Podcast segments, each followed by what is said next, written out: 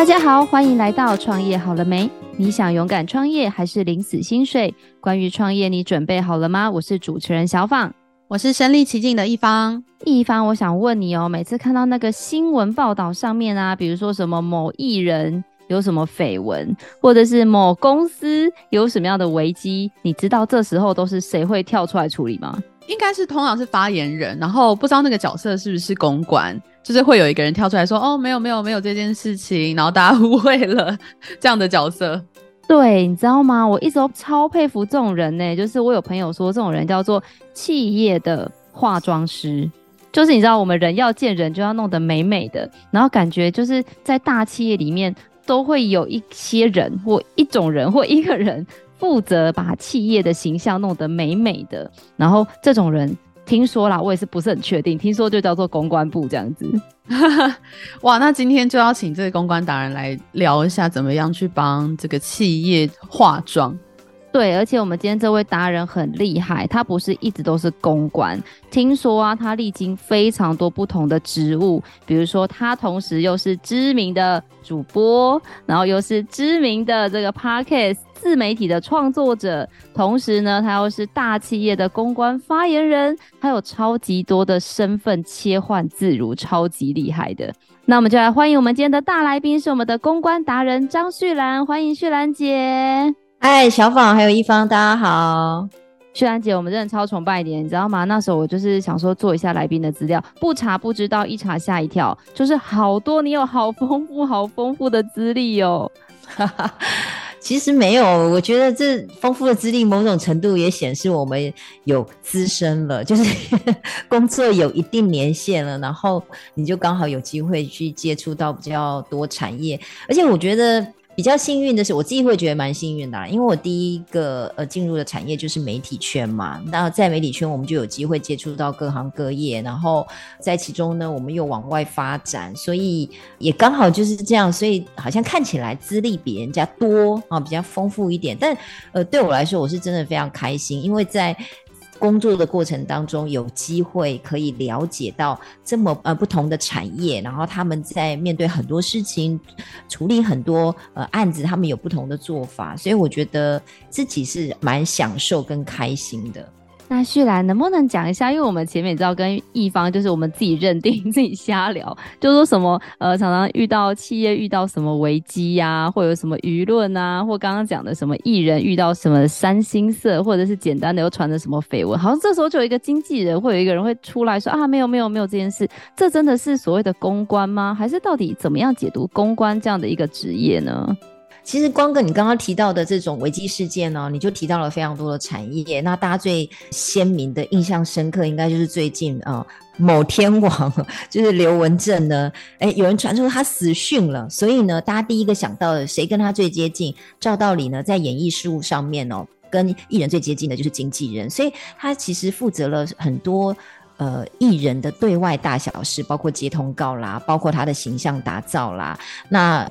现在因为这种花边新闻也多了嘛，所以很多人就是想说，哎，有没有谈恋爱啊，或者是发生了什么大小事？首先都是要先透过经纪人来初步的了解。所以应该是说，帮艺人做包装或发言这件事呢，是经纪人的其中一部分工作。所以这个是在。呃，演艺圈这样子的业态呢，会是经纪人来做代表，但是在一般我们想象中的企业当中呢，这个所谓的发言的角色呢，它又是分布在不同的。部门或者是人的身上，我举例来说，大家常看到上市贵公司啊，他们可能动辄买了什么房子，卖了什么股票啊，可能都要对大众报告，因为他的财报是必须要公开的，所以其实比较多是金融或财务相关的事情要跟大家报告的话，所以他们的发言人哦比较多，也是属于他们的财务长，所以他的角色他的角色比较不是公关，就是一个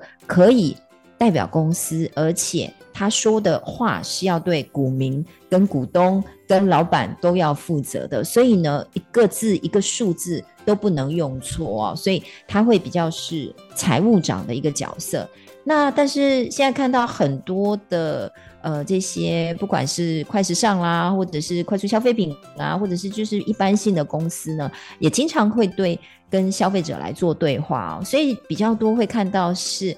行销的主管啦，或公关的主管啦来做这个发言的角色，所以应该是要看说他们要说明的。内容是有关什么样的事情？那比较大的公司，它就会分不同的一个发言代表。那真正呢，一个公司会有一个发言人的角色的话，可能也代表着这个公司它的规模体是比较大的，所以它的发言是有一定制度的。那要以发言人的角色才能够。对外说明正式代表公司的相关事务哦，所以他可能在不同的公司的规模啦，或者是产业特色啊，会有不一样的一个代表人物。那想要问一下，因为像公关，我们知道也有一个角色是维护媒体关系，那可以跟我们分享一下这一块是怎么样去进行的呢？媒体关系哦，我觉得它其实是一个。很妙。我们用四个字来解释的时候，你就哎，媒体关系嘛，就是跟媒体打交道嘛。但是呢，在很多公司，他们就会有不一样的策略跟做法。其实像刚刚提到的上市贵公司呢，他们对媒体哦，就是会保持距离，因为呢，他没事也不希望你们乱写。那他如果要写的话，必须要照他的版本来写，所以呢，他不希望你太失控哦。所以这些上市贵公司呢，他其实老实说，对媒体来说。不太有什么空间，就是呢，你要挖什么内幕啦，或者是你要发挥多写他什么啊，他们可能不见得是正面的或欢迎的。但是对于像呃一般的中小型企业，他们可能很希望有多一些的曝光。那所谓的媒体关系在这里呢，可能就比较多发挥的空间。也就是说呢，对于像我自己哦，我以前是当记者，是拿麦克风采访人的。所以，我们一方面要很了解，说公司希望我们讲什么，不希望我们讲什么。那二方面呢，我们不仅要被动的去经营我们跟媒体的关系，就是不是他们来找我们，我们准备好而已。而是呢，我们更要主动出击，让他们没事就想到我们，没事就想要来找我们，或者是不一定跟我们有关的事，他也想要来问问看我们的意见，让我们成为在媒体当中呢，呃，具有发言权的人，然后呃，间接的去达到公司在媒体啊或市场上面的曝光度，或者是市场上面的影响力。俊兰有一个问题想要跟您请教，因为像我也算是擦边球，算是相关行业的人。然后像我客户常常问我说：“哎，小芳，你可不可以帮我办一个记者会？哎，小芳，你可不可以帮我下一个广告？哎，小芳，你可不可以帮我设计一个什么东西？或者，哎，小芳，你可不可以帮我做很多办一个什么展售会啊，或者是一个旅展之类的？就是。”感觉乍听外人看我们，不管你叫做公关公司、叫做广告公司、叫做行销公司，感觉都是一回事。那可不可以透过虽然你是达人的角度嘛，帮我们这些企业解构一下，到底这些听起来很像，但是好像又不一样的行业，到底是在做些什么？我觉得行销跟公关，它本身就是一个很紧密相连的两个，不管是我们去把它当做是部门啊，或单位啊，或职务功能都可以哦。因为我毕竟我自己以前呢，就是在研究所的时候，我念的就是 marketing 嘛，哈，所以呢，原则上我之前对 marketing 很有兴趣，是因为，哎，我们想要知道怎么样帮公司去。做一些包括呃行销的规划，或者是去掌握市场脉动，然后去推动一些不管是服务或产品啊。那当然，在前端呢是属于行销的或者是 R&D 部门的一个动脑阶段，怎么去帮公司去做包装。但是到后端你要付诸执行的时候，就会有很多跟市场比较，或者是第一线消费者的一个互动。那当然，在互动之前，你可能会需要透过媒体来做一些广宣跟沟通，呃，留下一些意识形态，是让大家。去对这个产品是有印象的，所以在这个时候，公关的角色就出现了。其实，在很多公司的部门当中呢，行销跟公关是同一个部门，也就是说，有可能是行销底下啊会有一个公关的角色，但是有一些公司呢是独立分开的，就是两大部门，或者也有一些公司呢是官底下有行销哦。其实我觉得这是攸关是每个公司它怎么去做这个部门跟组织的一个架构，但我觉得很奇妙，或者是也很值得玩味的是，有时候这个行销跟公关就好像大家常讨论的业务跟行销哦，常常是一个对立，或者是一个在权力拔河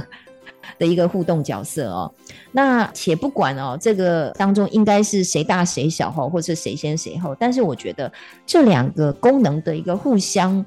配合是非常重要的，所以如果说小访刚刚提到，就是说，哎，好像有一些活动啦，或或者是一个动脑决策会议，或者是对媒体的联系，到底谁才是真正的公关，或者是应该怎么分工哦？我觉得应该是把刚才我们提到的，就是你要在做这个行销或活动、产品推广的过程当中，我们把这些工作的流程呢拆解成事前的规划，以及你规划的。方式类别，再来去做后续的责任或活动的分工。举例来说，可能产品在规划提前就是需要行销一起来布局，怎么样去分配预算跟资源，然后到底我们是要用大众媒体，还是我们现在要走自媒体，然后或者是我们要透过活动，甚至是会员资料库。我觉得这个阶段呢，都还是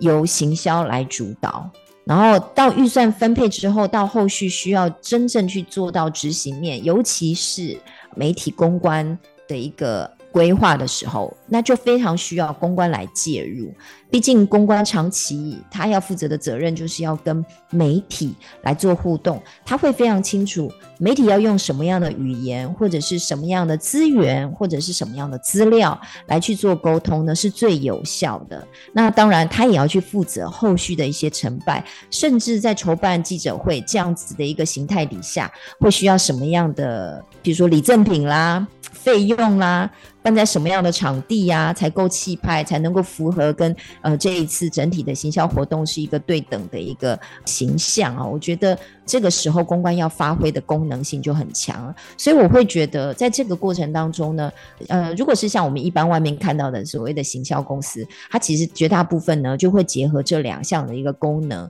然后并且呢具备这两项的一个人才来帮公司。做好一系列完整的行销跟曝光的规划。那我蛮想细节的问一下有关就是记者会在发媒体这个的细节。那想要问，因为很多厂商想要办记者会，当然是希望就是十家媒体全部来嘛，就是你你有二十家、三十家也全部都来，是那是最好。那如果假设今天是不想要花太多的预算的情况下，要怎么样去发这些媒体来？或者是在发这些媒体的过程当中，是一定要去花钱吗？还是有什么样的做法呢？我觉得要先看怎么样去做这个长期的行销或公关的布局。其实像我自己待过的公司呢，都是有一个非常强大的。公关 team 啊，这样子的一个公关 team 呢，它不是单纯的一次性的任务，或者是说短暂的，就是我们的频次频率呢，是比一般的公司更频繁的。有这样子的前提下呢，你才会养成。记者对于我们这个单位或者是我们这家公司的一个长期依赖性，也就是说，不管是我的前一份工作是在一人令行啊，或者是我现在的工作是在台湾房屋的趋势中心发言啊，我们呢都是长期的来做一些市场讯息的提供。那因为它已经累积到一定程度的权威性跟频率了，所以会让媒体对我们有一定的期待跟依赖。因为没有我们呢，他们没有稿子。那因为他们会需要我，我们就成为一个共生的关系。他帮我曝光，我帮他提供内容，所以呢，等于是某种程度是他会非常需要我。那这个情况之下呢，其实在我不花钱的情况之下，我就比较容易做到公关跟曝光宣传这个目的。但呃，有一个前提是我提供的讯息不能过度的商业化，也就是说，我不能够单纯的去告诉别人或记者说，哎，我请你帮我报道我的产品啊、我的功能或者我的呃我的门市店面服务。这一类的东东西呢，比较不是以我们的线路来讲，房地产线的一个需求，他们还是需要的是比较资讯面的东西，所以这个是我们如何跟记者养成一个共生的一个环境。但如果说是一般比较是商业消费品的这些活动啦，或者是公司行号啊，他们就要去思考说，怎么样去让记者会想要来，就是对他们来说有吸引力的。我们其实最常见的就是，也许办一个记者会，那你希望得到大量的目光，想当然的就是觉得说，哎，那我就是请一个知名的艺人啦、来宾啊，好，让市场对我们这个活动是有兴趣的。举例来说啊，大家最近谈常探讨的。知名服饰，他请到的是郭雪芙，所以在他的整季的这个销售量造成比较大的一个带动跟影响。所以呢，显然的这个知名的艺人，他如果出席，可能会比较容易吸引这个媒体的目光。所以这是一个方式，或者是一个比较有话题性的人啊、哦。那当然以各个产业或各个个。公司本身，他们目前在推动的时候，推动产品的过程当中，他们可能会寻求不一样的一个代表啊。但是知名人物当然确实是一个，所以其实哦，这做这件事不管怎么样，你都是要花钱，只是你把钱放在哪里？有可能你是把钱放在就是知名的艺人上，有可能你是把钱放在怎么样包装我们的产品上面哦。那让这个产品它本身的特色是特别突出的，会吸引或撼动整个市场的一个脉动变化的，那它就会让记者是有兴趣的。所以其实除了我们这个新闻稿的这个包装之外啊，我觉得产品的强度它是一个比较能够让记者有兴趣的。所以它其实是相辅相成的。你说产品很好，但是你没有办法抓到重点，写好新闻稿，切到一个媒体有兴趣的角度的话，他们会是看不清楚你这场记者会或活动的一个特色或新闻性。但是有可能你很懂得切新闻性，虽然你的产品没那么强，但是你找到一个不错的议题，也同样可以吸引媒体的目光。所以我觉得品牌啦、产品本身啦，还有这个。写稿的能力其实也是相当重要的。那旭兰刚才讲到啊，这个写稿的能力，这个议题操作能力是很重要的。然后你刚刚也有讲到说，其实你待过的公司，可能因为规模的关系，大部分都有自己的一个人脉的累积，或资源的累积，或经验的累积。那就您来观看这样的一个呃脉动的话，如果有一个公司想要做这方面的一个跟媒体的沟通，到底是可以自己来，还是一定要委托像您这样子的专业人士或者是专业的公司才能做到呢？我觉得还是要回归到公司的规模，跟你希望在媒体曝光这样子的一个频率大概是多少。举例来说，如果是比较大知名品牌，你有一个就是你的产品线呢，你希望它的曝光程度呢？也许是每个月啊都会有曝光的话，那以这样子的频率来说，你真的会需要一个固定的部门，行销以及公关的角色呢，来去做维护关系的维护跟年度的一个规划。我们看到比较多知名的大公司哦。尤其像外商，他们不仅内部有人，他们外部呢也会有配合的行销公关单位。呃，尤其是呢，他们会针对年度有一些大的活动、产品上市的时候呢，这个时候因为有比较大的记者会啦，还有包括。对消费者的一个活动啊，所以呢，他可能不只有一场，会有两三场的时候呢，他们就会委托外界的公关公司呢来配合，等于是内部的公关作为一个联系的一个角色跟筹办的规划，但是呢，后端执行跟确保曝光的效果哦，那就会由外部的公关公司来处理。那这样子的做法，对于大公司来说呢，它既可以确保最后的一个品质。同时呢，呃，内部有人来做把关，以及能够去确认它整个不管是筹办活动的这些过程啊、细节啊，都能够符合公司的原则。所以呢，当然，其实说穿了嘛，有钱好办事。如果希望有一个比较高品质的公关活动呢，这样的一个做法是呃最安全的。但是。这个讲的都是有钱的大公司，对于小公司来说应该怎么办呢？如果你的一个年度曝光哦，你其实绝大部分的资源都放在我们讲说，哎，自媒体啦，或者是就是网络上面的广告预算呐，哈，所以你对于新闻曝光这件事并没有太大的期待的时候，那这样的情况你其实就不需要。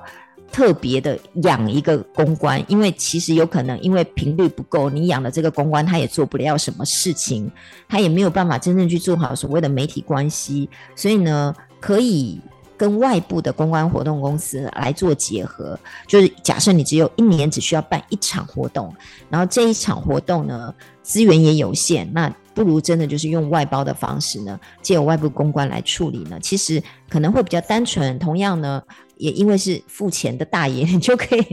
要求公关公司啊，去给你做比较多的这个专业的资讯提供以及品质的保证。好，那想要问旭冉，回过头来问一下，就是您为什么会进入到这个公关或是媒体这一行呢？是因为当初有什么样的契机吗？刚刚前面有提到，其实我大学毕业以后的第一份工作就是在电视台工作，因为我大学念的就是广电，所以我觉得哎。从小就立志说啊，我要进入媒体工作，而且因为我念的是广电系，所以我就进了电视台。我觉得一路都是算非常顺遂的哦。那我进了电视台之后，当了记者。其实我每次拿麦克风在访问别人的时候，我就觉得啊。好有趣，好厉害哦！那些被我访问的这些达人们哦，通常都是一些专业经理人啊、董事长，这些都知无不言哦。你只要麦克风一拿上去哦，他们其实都能侃侃而谈，谈可能市场趋势，谈公司治理。就会觉得，嗯，他们真的很厉害。他们也许推出的一些产品，真的能够去掌握到市场的脉动，然后会引起消费者的兴趣。所以那时候其实奠定我对于行销的兴趣。所以后来我当我想要从媒体转行，要去做进修的时候，我其实第一个想要进修的就是行销。也刚好我在念完行销硕士回到台湾以后，其实。我又回了我的老东家东森电视台继续工作，那那时候我就接触到了蛮多不同产业，然后呃那时候有开始接触到像保健产品啊，哈，还有电视购物产业，所以其实我后来就是到了厂商端去帮他们做这个生技公司他们保健产品的一些行销规划，那仍然也是跟媒体相关的，所以从那个时候开始呢，我。正式脱离媒体，也不其实不算脱离媒体啦，就是还是做跟媒体有间接相关，但是我都是一直在产业端，所以从那时候开始啊，我就是开始做这个企业，不管是行销或公关的工作，然后呃后来到了一人力行，专门去负责媒体发言的部分哦，所以这一路以来呢，我常常讲说，哎，老实说，我还是觉得我半只脚都在媒体，因为呃常常也跟媒体的老朋友们互动，然后也认识了很多新的媒体记者，那一直以来呢，我们都是这样互。相的依赖哈，因为我需要他们曝光，他们也需要我的一些专业的分享哦，所以我还蛮享受这个可以运用到我过去专业资源，以及呃让我自己同时能够去拓展新的不同领域的专业。我觉得刚好是做了这两种不同的一个结合哦，那也确实可以帮助很多企业，就是帮助企业端呢。作为跟媒体的一个桥梁，非常多的企业，他们其实虽然想要达到这个媒体曝光的效果，可是他们有时候是不得其门而入的。一方面不知道怎么样找到这些记者来帮助我们曝光，二方面呢是当记者拿着麦克风、拿着摄影机来采访你的时候，突然之间，哪怕平常这么会讲话，诶，可能很多没有媒体经验的这些受访者呢，会一时比较紧张啦，然后。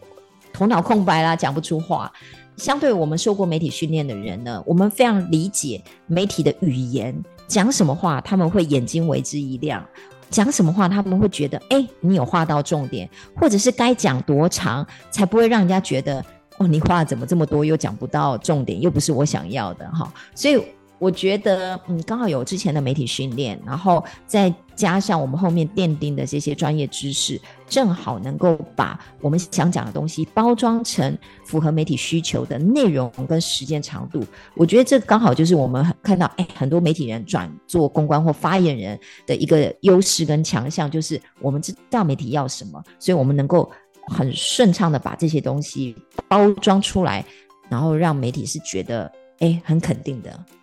旭然，其实啊，刚才听你讲他们两个的不同，那其实就我所知啊，就是不管是新闻媒体，像记者啊，或者像主播，然后或者像公关，像我们常常听到的 L'Oréal、Bonet，或者是像奥美这种大的公关公司，感觉啊，这两种都是现在好多年轻人想要进去的行业。但是好像又听您分享，这两种在心态上跟预备上又有非常大的不同。不知道能不能跟我们举一些例子，或者是分享一下这两种到底是属性不同，或者是适合不一样个性的人来加入这样的行列呢？我觉得媒体很诱人的地方，就是它是一个变化非常快速，然后你就是在荧光幕前。哦，所谓的媒体可能就是呃，很多人会想要当主播啦，当记者，电视台记者。那当然，有些人他是偏好做这个网络媒体或者是纸本平面的媒体哈。那不管你的专长或项目在哪里，我觉得过去一直以来啊，媒体就是有一个很诱人的地方，就是你是站在采访事件上面的第一线的，你可以最快的去了解。这些事情的发生的原貌，然后呢，借由你的笔来写出来。那很多过去我的朋友们呢，我们都觉得我们加入这个媒体工作，我们有一个使命感，我们要伸张正义啊，或什么什么的，就是你会期待自己在当中呢，是可以有一些帮到民众的哈。不管你跑的线路是什么，你会有一个使命感，好，所以如果你期待的是，或者是你的专业能力在于，你可以快速的去化复杂的事情为简，化繁也为简，然后呢，把这些东西整理出来，你的逻辑分析很强的，甚至你对于很多时事是有兴趣，同时你也有有很多你自己的分析跟见解的话，我觉得你蛮适合去做记者啊。另外一个角度是，其实公关呢，它绝大部分哦，它其实某种程度来说是一个相对应的角色。因为如果以采访跟被采访这样的一个角色来说，公关呢，在这个程度上面可能是相对被动，但是呢，因为它要处理的事情其实非常多元，你要纵观的去了解不同媒体它的一个特色，同时呢，你要准备好足够的材料提供给媒体来做报道，甚至你要筹办一些活动，你要知道什么样的活动可以有什么样的结果，或者是筹办一个活动，你可能要想到很多嗯、大小不同的细节。应该说，公关这个工作本身的挑战性呢，是在于。知识性的广泛，尤其在承办活动或者是对于媒体这件事，你要足够的了解。那这这这当中呢，就会有前面有几年会是一个比较辛苦的时期，就是因为你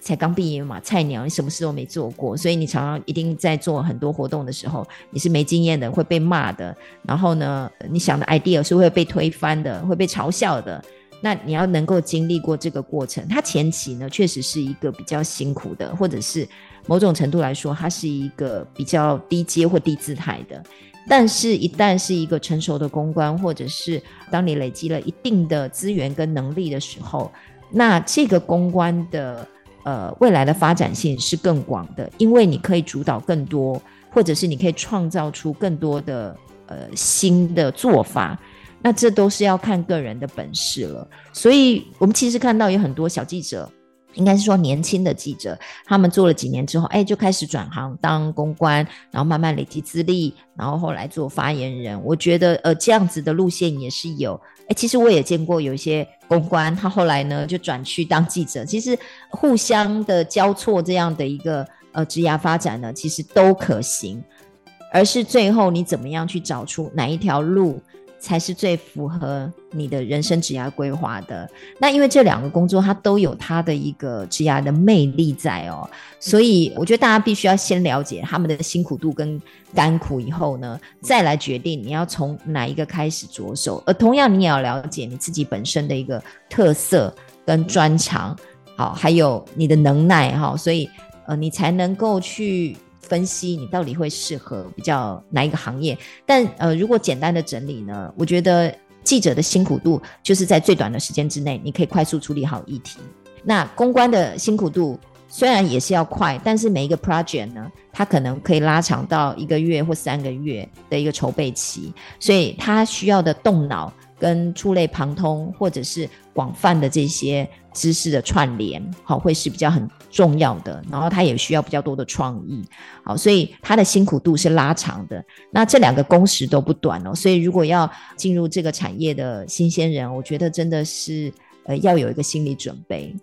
是，那想要问，因为现在很多公关公司或是个人接案的这种公关的接案者，收费上其实都会有蛮大的一个差异。那你可以帮我们分析一下，就是这些公关公司不一样的费用会有什么样服务上的差别吗？我觉得，哎、事实上我们有好多像以前的主播啦、记者朋友啊，那他们有时候就是。回归家庭以后，哎，后来他们要二度就业哈，就是或者是他们自己想要兼顾家庭，他们开始慢慢会自己去做活动的主持啊，或接案啊。那当然，因为个人的名气哈，在接活动或者是筹备这些案子的时候，他们的报价会有不同哦。所以其实老实说，没有一定的标准哦。那毕竟有这么多的所谓的个人工作室或者是接案者哦，那通常呢，我想绝大部分。发包的这一方呢，都是以你跟这个人的这个互动的频率啊、好感度啊，哈，或者你对他的喜好啊，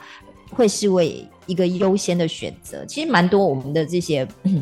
资深主播、记者朋友，他们出来接案哦，他们可能就是每年就固定接某一些厂商的案子，因为有了一定的默契了，所以呢，一方面发包方会很信任他们，然后活动就是固定交给他们主持，你就不需要花太多的时间或担心他会不会出错啦，然后或者是呃有些担心说，哎，把我们老板的名字讲错啦，或者是没有办法承先启后啊，对产业不了解啊，哈，所以呢，呃，绝大部分的一个条件呢是定位于这样子。那至于价格，其实真的，我我们我看过有非常多不同的公司。一方面是可能他们对于这个公关的最后的成果或者他们的一个期待会不同，所以大家对于这个价格其实都没有一定的所谓的价位报价存在。也就是说，哪怕是我们同样讲啊，那你就说一场记者会啊，我要办在饭店啊，这样要多少钱？其实中间有好多好多的细节哦。包括你的制作物，包括你要不要请什么来宾，包括你的餐点，包括你可能有什么细节的规划，还有很多他们会有所谓的曝光的期待。你希望有多少的报纸曝光、电视台曝光、呃网络曝光，它都会攸关于报价。所以好像真的很难讲出一个怎么样用价格区间来去定义小公关公司或大公关公司或厉害的公关公司。其实这没有一定。真的就是要看你期待的一个规模或公司对于这次活动的预算，所以呃，这个必须要两方，也就是发案方跟公关公司两方慢慢的互动或者是讨论之后呢，才能够去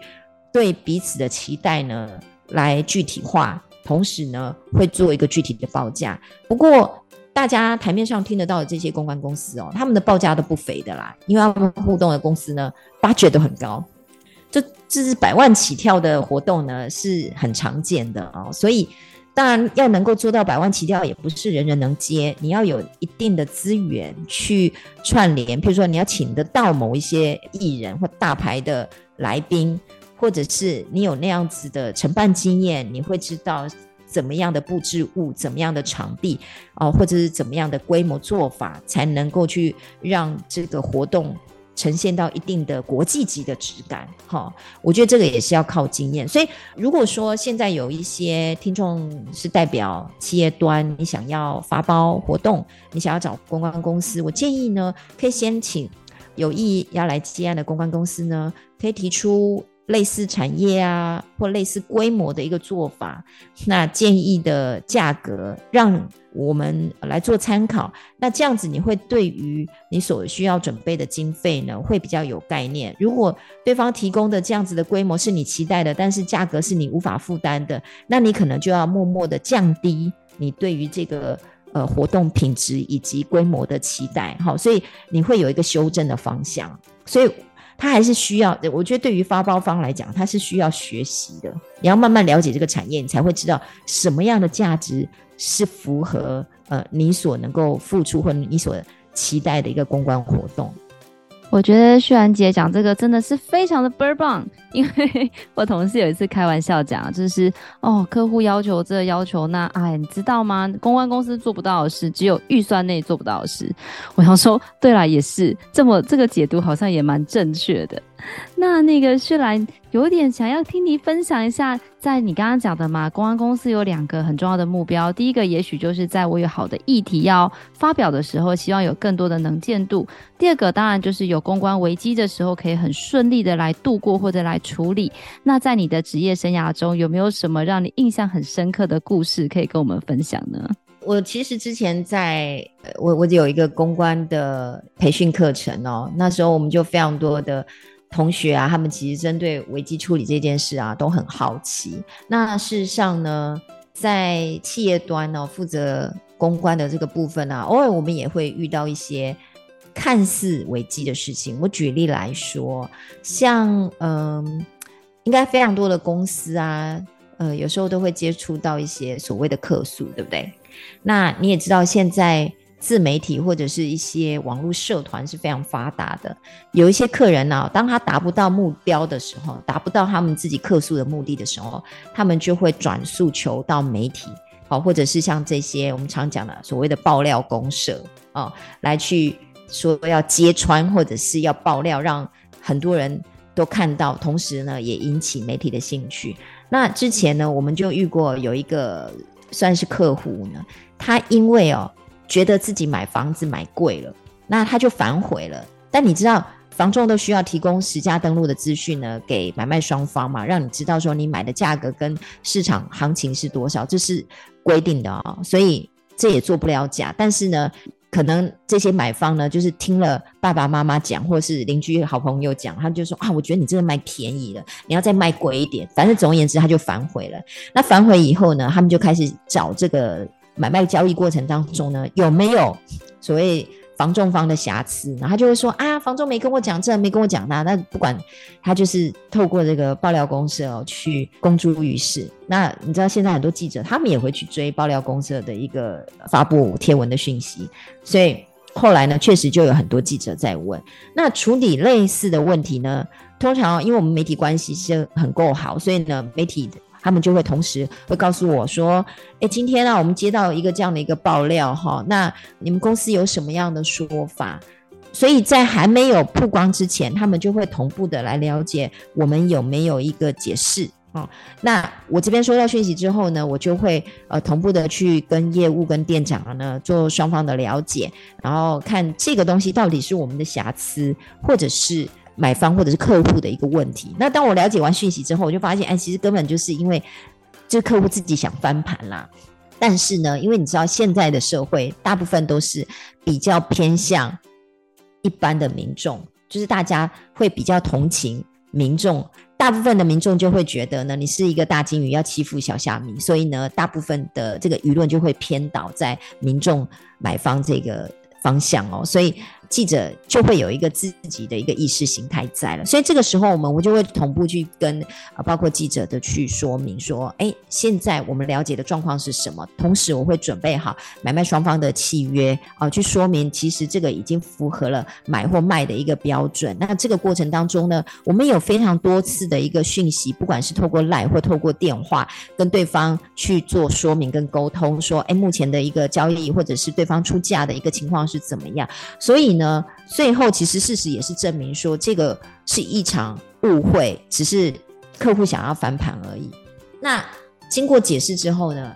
后来记者就觉得，哎，好像他如果照着那个客户的方式报道呢，就会比较偏颇。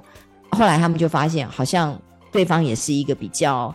在情绪上面啦，或者是在这个个案当中是相对有问题的一方哦，所以最后他们就选。选择不报道了，所以其实我们经常处理类似的情况，就是如何去跟记者很诚意的去说明说，呃，这件事情的原委哦，这是非常重要的。同时，呃，有时候我们在电视上面看到的这些所谓踢爆啦，哈，或者是客诉的案件呢，有时候可能也不要太偏颇的相信某一方，因为呢，通常有时候，尤其在现在自媒体发达的时代呢，可能。都会成为沦落成是一个工具，就是媒体或者是这些爆料公社都会成为是一个工具，呃，成为被操弄啦或被来操作泄愤的一个一个管道啦，哈。所以我觉得这个也是给大家所谓的一个机会教育，就是呃，有时候你看到的事情并不是真正你以为的那样啊。我觉得这也是大家必须要学的一个公民教育啦。那想问一下旭岚，就是有关这个公关行业或者是发言人这一行哦，有什么样的迷思，可能是大家常常会问到的吗？就包含说，呃，公关公司是万能的，什么事情都可以做，你只要跟他讲你的需求，他就做得出来。那发言人就是怎么样？你可以跟我们举例一下，有什么样的谣言或迷思吗？呃，这大的迷思应该就是哦，很多发案方他就会说，哎、你能够保证曝光吗？那你能够叫几台电视台来？那他们都觉得好像公关公司呢就可以操作媒体，就媒体是公关管的一样。但事实上，呃，对于记者来说，尤其是我们讲正规或正统的新闻台或媒体，我们常见的报社，他们都是一个讲求中立、报道中立的。当然，我们现在会知道有一些广告方，他们会透过所谓的置入，然后去得到一些版面的曝光，然后或者是比较大篇幅的报道。那这个确实是我们。大家都知道，说是可以透过预算来做规划的，但也不是可以让所有的这个企业都可以一指气使，我叫你写什么就得写什么，他们还是有一定的这个新闻的原则要遵守。那我们也听过有一些报社，他们会针对他们觉得不当的这些报道呢，会去说不的，就是就算你有钱，我也可以拒绝来接受你这个案件。所以呢。呃，虽然有钱好办事，但不是有钱能办所有的事。我觉得这是第一个呃必须要厘清的观念。那再来，如果你有这样的预算来去做版面的规划或曝光的话，我觉得那当然它可以确保一定的品质。但是如果没有这样子的一个预算的情况之下，接下来就是要讲到第二种方式，就是你怎么样通过议题的方式来去做规划跟包装，来达到对于呃就是媒体会有兴趣。是媒体想要来追问你的，那我觉得他的这个就非常需要功力的操作了。那这个功力的操作也会需要呃这些企业的配合。那能不能够提供这样的空间去做操作？有时候它是一个波段性的，甚至它是要透过呃所谓的先故弄玄虚的方式来吊媒体胃口或吊消费者胃口，引起了大众的兴趣，然后再接着以被动的姿态。造成媒体的兴趣，所以当媒体一旦有兴趣了，那这些曝光就源源不绝而来了。这样讲，如果大家有一点听不懂的时候，我就举例，大家最近讨论度很高的 One Boy，好，One Boy 呢，在早期，哎，大家会觉得谁呀？他谁呀？但他没接受访问嘛，你也不知道他谁，大家就猜来猜去，有人猜他是大陆的陆资背景啦，或者是啊，他是什么富二代啊？大家对他有很多的疑问。但是到近期，他才慢慢接受访问的时候，突然之间，哦，你会发现，哦，原来他是一个哦这样学历的人，他是过去是做过什么工作的人，大家开始对他的好奇是会增加点阅的。所以，当有这样子的曝光的时候呢，他的触及率跟效果是可以推陈到最高的。所以，如果当他默默无闻的时候，他就积极去做这相关的曝光，就不会有这一波大家。对于他想要了解他的这种渴望，或者是这么多不同的媒体会用大篇幅来去对他做报道，所以我觉得某一种程度的议题操作它是必要的，但是它必须长线的量身来定做。有某种程度来说，它是可遇不可求的，也要就是天时地利人和。譬如说，他的这个相关的事迹或者是他的一个背景呢，能够。完整性的去做好规划，然后在某一个时间搭配它的不管是产品或搭配它有一个比较大型的一个行销活动或发言，或者是代言人哈，这样子的一个议题操作，它才可能有到这样子的一个结果。这也是为什么看到现在就算他不花钱，可能是有很多媒体是想要采访 One Boy 这个企业的一个发展的哦，所以我觉得。不管是什么怎么样的一个公关媒体议题操作的曝光呢，它都会需要一定时间的设计跟铺陈，那以及相对的一个功力哦。所以我觉得接案方呢，应该说方案方他本身会需要一定的空间让公关公司来操作呢，它未来的一个成果也会比较丰硕一点。我觉得受用好多哦，因为连我自己可能是相关行业，我都觉得今天听了好多好多这种分享，我都觉得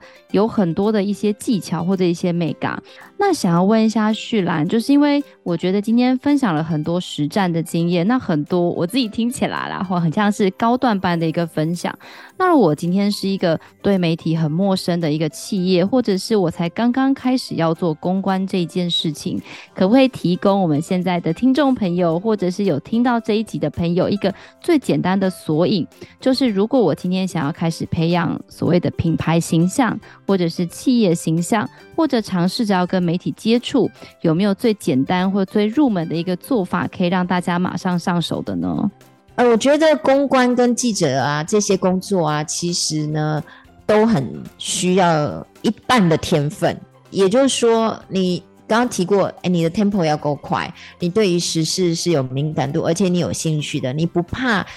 主管变来变去，你不怕客户变来变去，你很愿意接受挑战。我觉得你就符合了这个从业人员的角色哦。那再来呢，就是你要愿意不断的去进修跟与时俱进。我很难。具体的告诉你说，公关就一定要进修什么而已，因为公关它要的功能跟条件是非常的全面性的，你的知识啊非常广泛啊，然后你的兴趣啊要很多元，因为你会委托你的行业可能是呃非常多不一样的产业。那当然，除非你是要投身到特定的产业去发展，那可能你就是固定去做相对专业的一个学习。举例来说，哎，你想要当房仲业的公关，那你当然首先你要对于房仲业的法律啊相关知识啦，或者是买卖啊、行情、房价是要有了解的。但如果你是要做一般公关公司的公关的话，你要了解你的这些呃业主是有非常多元不同的来源哦，所以你必须要。懂的事情是要非常多的，所以你要主动的去涉猎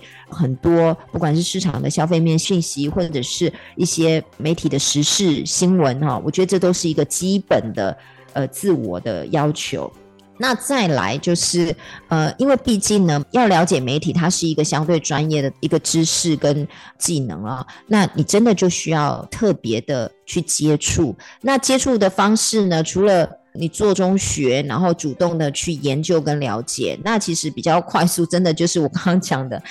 你可以去上一些公关的培训课程，因为相对的也非常多的业师他会提供给大家，至少是他们的产业或他们的经历当中呢，呃，他们是如何去做的。其实我觉得写新闻稿这件事呢，也真的需要呃手把手的一直去磨练自己，然后有老师带着你教。那其实有时候我们教了，真的要看资质。有些很容易就有慧根，就有抓到重点。但有些人，因为你可能不熟悉媒体语言，不熟悉时事的这些掌握，你没有办法很快速的去写到一些文字是能够激起媒体兴趣的。所以我觉得他真的需要经验的累积啦。所以，嗯，想要一蹴即成的这个方式呢，我觉得比较难。但是如果真的愿意投身，然后